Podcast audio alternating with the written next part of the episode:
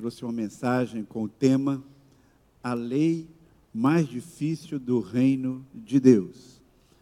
Mas eu não completei a mensagem, porque esta não é apenas a lei mais difícil do reino, na minha opinião, mas também um dos temas mais difíceis para serem abordados, e nós precisamos então de um pouco mais de tempo para refletir sobre isso. A propósito, só para eu poder me situar melhor, quem está aqui hoje à noite que esteve pela manhã? Levanta a mão.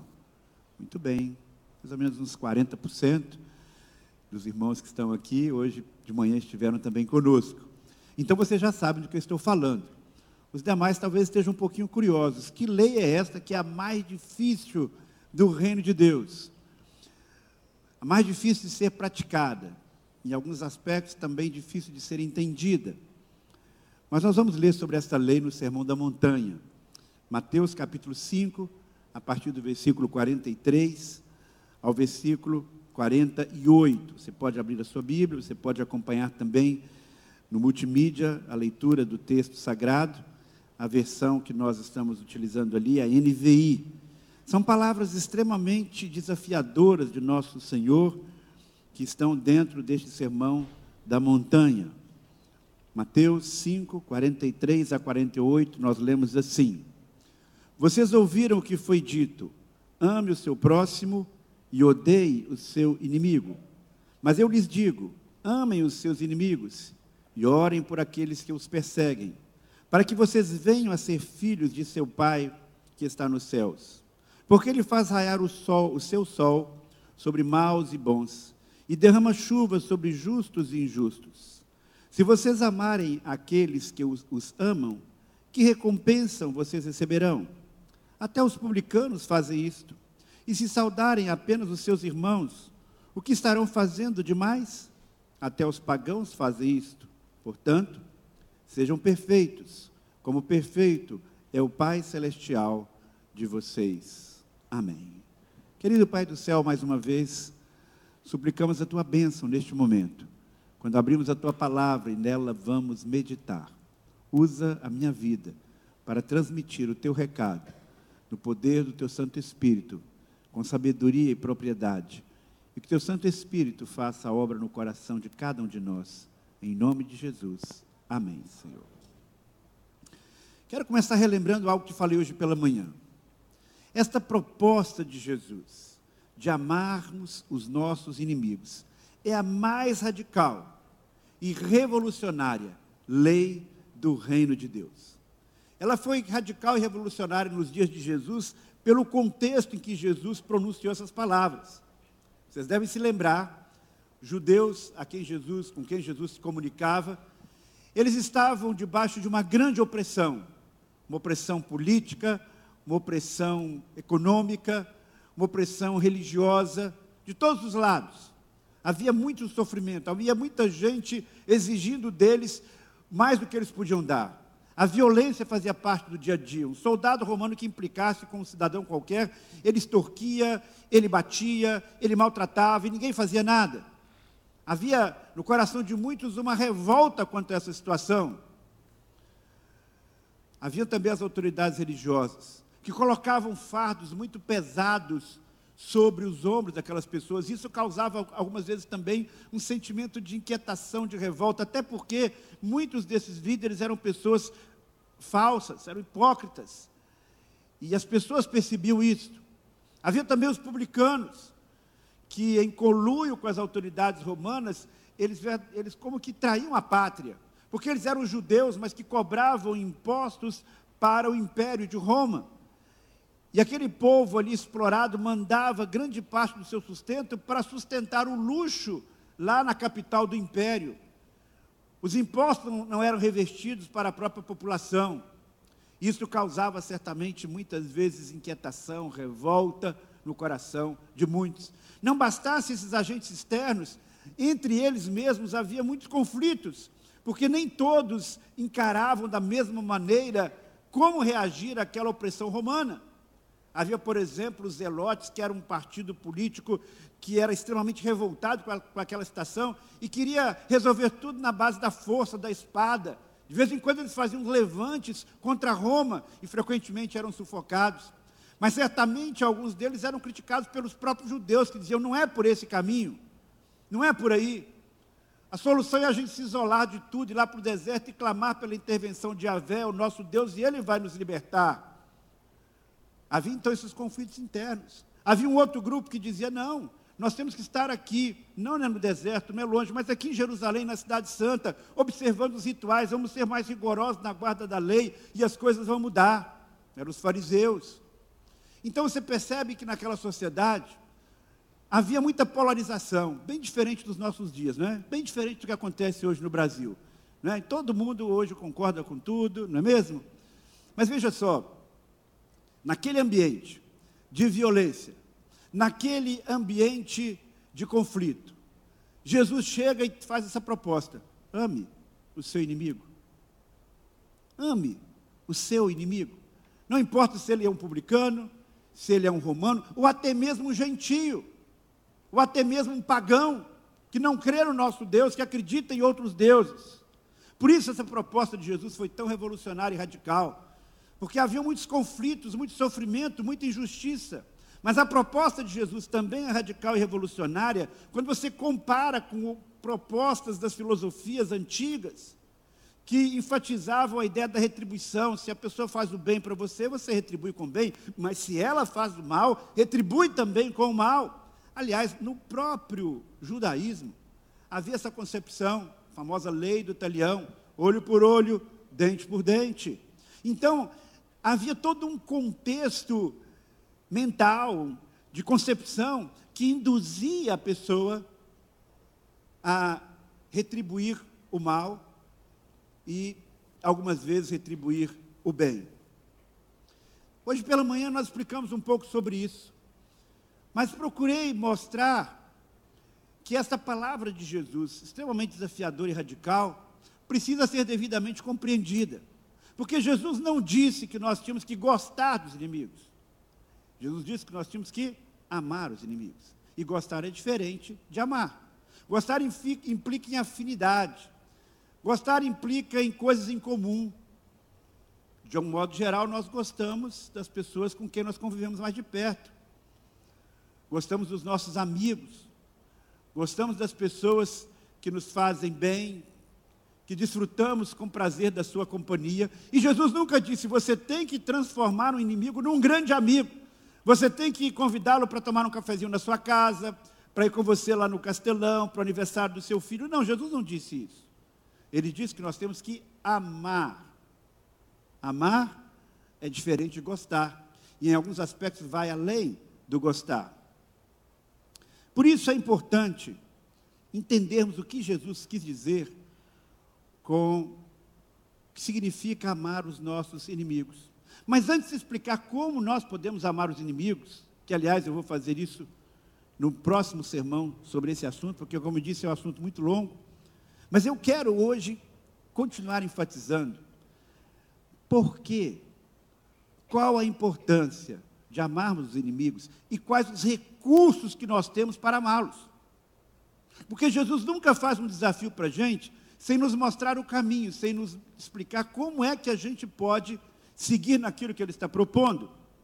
E para que possamos entender ainda melhor o texto, eu quero reler esse texto que nós vimos agora, numa outra tradução. Na verdade, é uma paráfrase. É um, alguém que pega o texto bíblico e transforma numa linguagem contemporânea, não, é, não seguindo exatamente todos os detalhes do texto, mas sendo fiel, procurando ser fiel àquilo que está escrito, numa linguagem atual. Então, a Bíblia é a mensagem é uma Bíblia que usa esta linguagem. Eu vou ler esse texto, então, agora nesta tradução. E a partir disso, nós vamos pensar um pouco mais em por que nós devemos e como devemos amar os nossos inimigos. O texto sagrado diz assim, palavras de Jesus. Vocês conhecem a antiga lei. Amem seus inimigos. E seu complemento não escrito, odeiem seus inimigos. Quero redefinir isso. Digo que vocês devem amar os inimigos Deixe que tire de vocês o melhor e não o pior. Se alguém fizer mal a vocês, reajam com a força da oração, pois assim agirão do fundo do seu verdadeiro ser, do ser que Deus criou. É o que Deus faz. Deus dá o melhor, o sol que aquece e a chuva que traz vida, a todos, sem distinção. Se tudo que vocês fazem é amar apenas quem é amável, que recompensa esperam receber? Qualquer um pode fazer isso. Vocês são súditos do reino e tratem de viver como tais. Assumam a sua identidade, criada por Deus. Sejam generosos uns para com os outros, porque Deus age assim com vocês. Quando eu leio esse texto, salta aos meus, aos meus olhos um conceito que os teólogos denominam de graça comum. E o amar o inimigo é uma resposta à graça comum de Deus. O que significa esta graça comum? Nós enfatizamos e falamos muitas vezes aqui, a Bíblia mesmo enfatiza a chamada graça salvadora.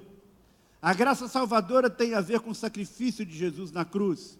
Tem a ver com o fato de que nós alcançamos esta graça de Deus, o perdão de Deus imerecido, quando nós colocamos a nossa fé em Jesus.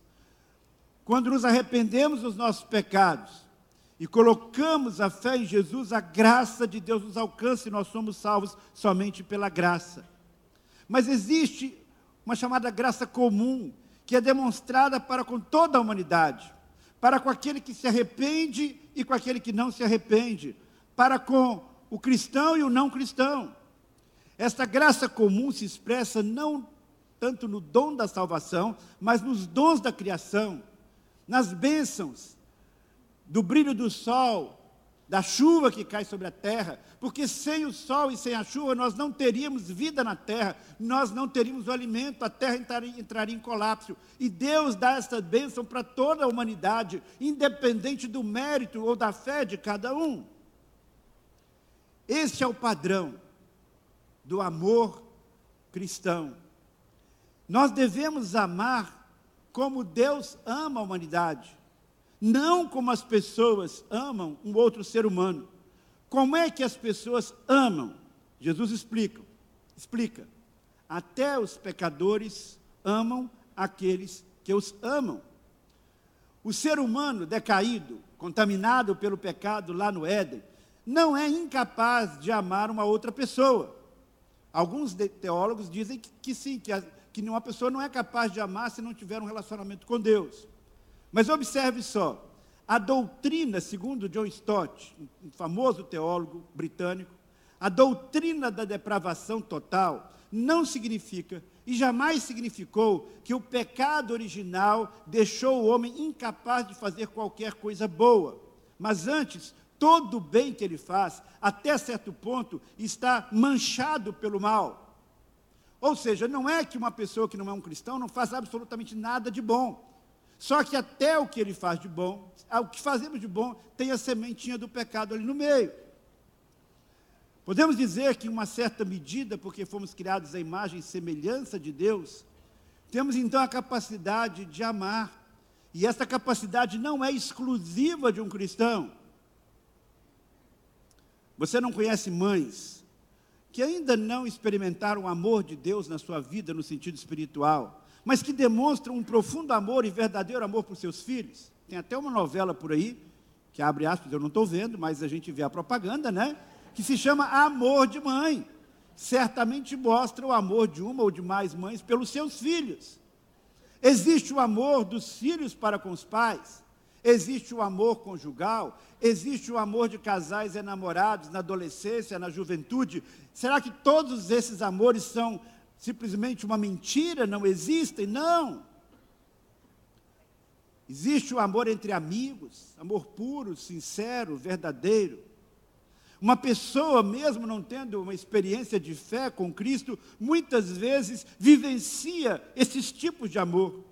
O que Jesus estava procurando então ensinar é que até os publicanos, que a maioria discriminava, dos judeus discriminava porque eles eram colaboravam com o império e exploravam muitas vezes o povo. Eram geralmente mesquinhos, usurpadores, eles eram capazes de amar a quem os amava. Jesus está dizendo que até os gentios, ou seja, os não-judeus, a quem os judeus mais radicais chamavam de cães, xingavam, esse cara não é nem ser humano, é um cão, um cachorro. Estes malditos estrangeiros. Jesus está dizendo, eles, que vocês consideram dessa maneira, observem, eles se cumprimentam entre si. Veja só, se nós amamos apenas quem nos ama, nós não somos melhores do que ninguém. nós nos igualamos a qualquer pessoa que, se relaciona com outros com segundas intenções ou na expectativa de reciprocidade. Temos que lembrar que cada ser humano é criatura de Deus. E os nossos inimigos também estão nessa categoria, são, foram feitos por Deus, são alvo do amor de Deus. Porque nós não os amamos ou porque eles não nos amam, não significa que Deus também não os ame. Então você já parou para pensar que aquela pessoa que o perturba no trabalho o tempo todo, ou na escola, em qualquer ambiente, que traiu você, quem sabe roubou a sua namorada, ou teve um caso com seu cônjuge, este inimigo que você não conseguiu ainda perdoar todo o mal que ele lhe fez, está fazendo, esta pessoa também é alvo da graça de Deus? O amor ao inimigo não se baseia então nos méritos que essa pessoa possa ter, nem naquilo que está no meu coração como ser humano. O ponto de partida não são os nossos sentimentos, meu irmão. O amor ao inimigo é algo sobrenatural. O amor ao inimigo é algo, algo, que surge na medida que você conhece a Deus cada vez mais e tem uma consciência do amor incondicional de Deus por toda a humanidade, inclusive por você e pelo seu inimigo. Se você age fazendo bem, nas coisas mais simples do dia a dia, se comunicando com quem está amando você, fazendo bem por ela, o que, que você tem de diferente das demais pessoas? Qualquer um pode fazer isso. Até o pior criminoso lá no meio da favela, o dono da boca de fumo, o traficante mais corrupto da face da terra. Agora, agir de uma maneira a neutralizar ou minimizar as ações dos perversos, ah, isto é outra história. Pois é exatamente este amor universal que Deus tem por nós, que é o paradigma, que é a base para que nós possamos amar ao próximo que é a base para a implantação do reino de Deus na terra. É precisamente esse amor que inclui busca a todos sem exceção. E quando nós cultivamos este amor como cristãos, nós estamos dando uma das maiores contribuições, contribuições que podemos dar à sociedade violenta em que vivemos. Porém, quero fazer duas ressalvas. E essas ressalvas eu compartilho com um pensador chamado Pargola, quando ele diz o seguinte: amar o delinquente injusto e violento não significa de modo algum considerar que a sua ação ou atuação injusta e violenta representa algo bom. Ou seja, que mesmo que você ame a pessoa que é má, que faz o mal, o inimigo, não significa que você está concordando e dando apoio ao que ela faz de mal. Por outro lado, Condenar de maneira taxativa a injustiça e a crueldade da violência não deve levar necessariamente ao ódio daqueles que a praticam. Eu posso combater as ações malignas na vida de uma pessoa, combater o que ela faz de mal, mas isso não me dá o direito de nutrir o ódio contra ela e desejar a sua destruição. Então nós temos aqui algo importante. A base que nós temos para o amor, amar o inimigo, é a graça de Deus, que é derramada sobre todos os homens. Esta graça comum. Esse Deus que faz brilhar o sol sobre todos, que faz cair a chuva sobre todos, bons e maus, injustos e justos e injustos. Uma segunda verdade que eu quero compartilhar com você, e a terceira, quando nós pensamos no que falamos pela manhã, é que amar o inimigo, quando nós amamos o inimigo, nós revelamos a nossa verdadeira identidade como filhos de Deus. Veja só, a proposta de amar o inimigo não é uma proposta que Jesus faz para todas as pessoas. Por quê? Porque ele sabe que é impossível, impossível, uma pessoa que não tem um relacionamento com ele, não tem um relacionamento com Deus, é impossível que essa pessoa de fato possa amar o seu inimigo. É impossível para qualquer ser humano viver de forma plena as propostas do reino de Deus, os valores do Evangelho. Jesus nos apresenta, então, não apenas grandes desafios, mas ele mostra como deve ser a vida de alguém que é um filho de Deus, a vida de alguém que é um seguidor dele. o texto fala de uma maneira tão contundente que, se não houvessem outros textos na Bíblia que nos explicassem sobre como nós podemos nos tornar filho de Deus, a gente podia até concluir que você se torna filho de Deus se você amar o seu inimigo. Se tomarmos esse texto isoladamente, dá essa impressão. Mas nós sabemos, pelo conjunto da revelação bíblica, que não é por aí. Por quê? Nós nos tornamos filhos de Deus, como bem sabemos, ao recebermos Jesus pela fé.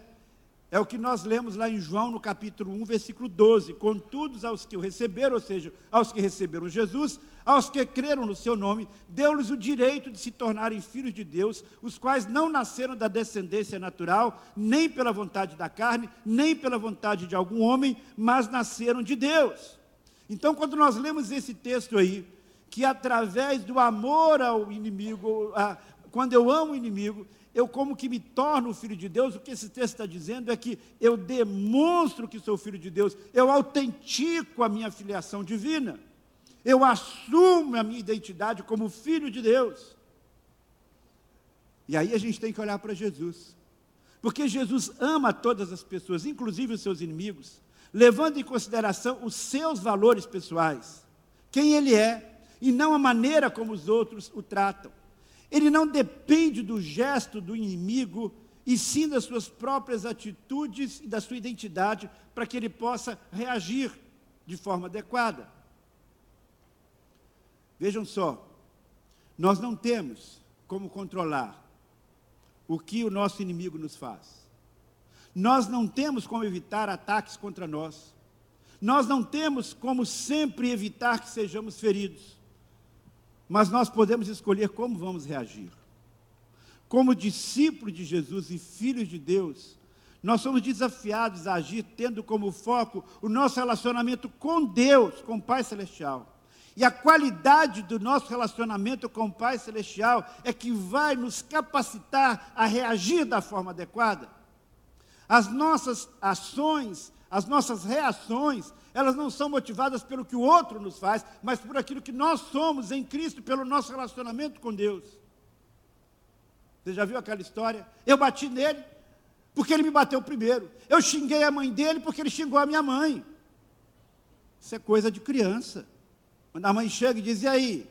Foi ele que começou a briga, mãe. Ele começou tudo. Eu estava quietinho no meu canto. Aí ele veio para cima de mim e eu arranquei o cabelo dele.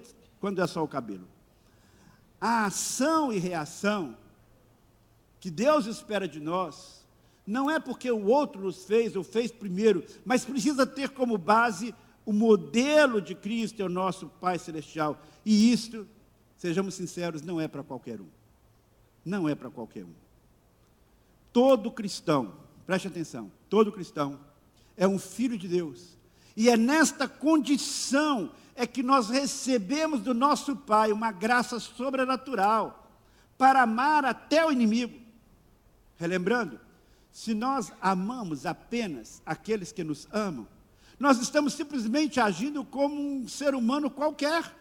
Se cumprimentamos apenas os nossos irmãos e irmãs, nós não somos em nada melhores do que os pecadores, que também se cumprimentam uns aos outros. O pessoal da Irmandade Muçulmana se cumprimenta, se beija normalmente. A pergunta de Jesus foi: e se saudarem apenas os irmãos, o que estarão fazendo demais? O detalhe aí dessa pergunta está no final, nessa expressão demais. Não é suficiente aos cristãos parecer-se com os não cristãos. Nosso desafio é ultrapassá-los em virtude, pois somos filhos de Deus e nós temos mais recursos espirituais temos recursos espirituais que eles não possuem.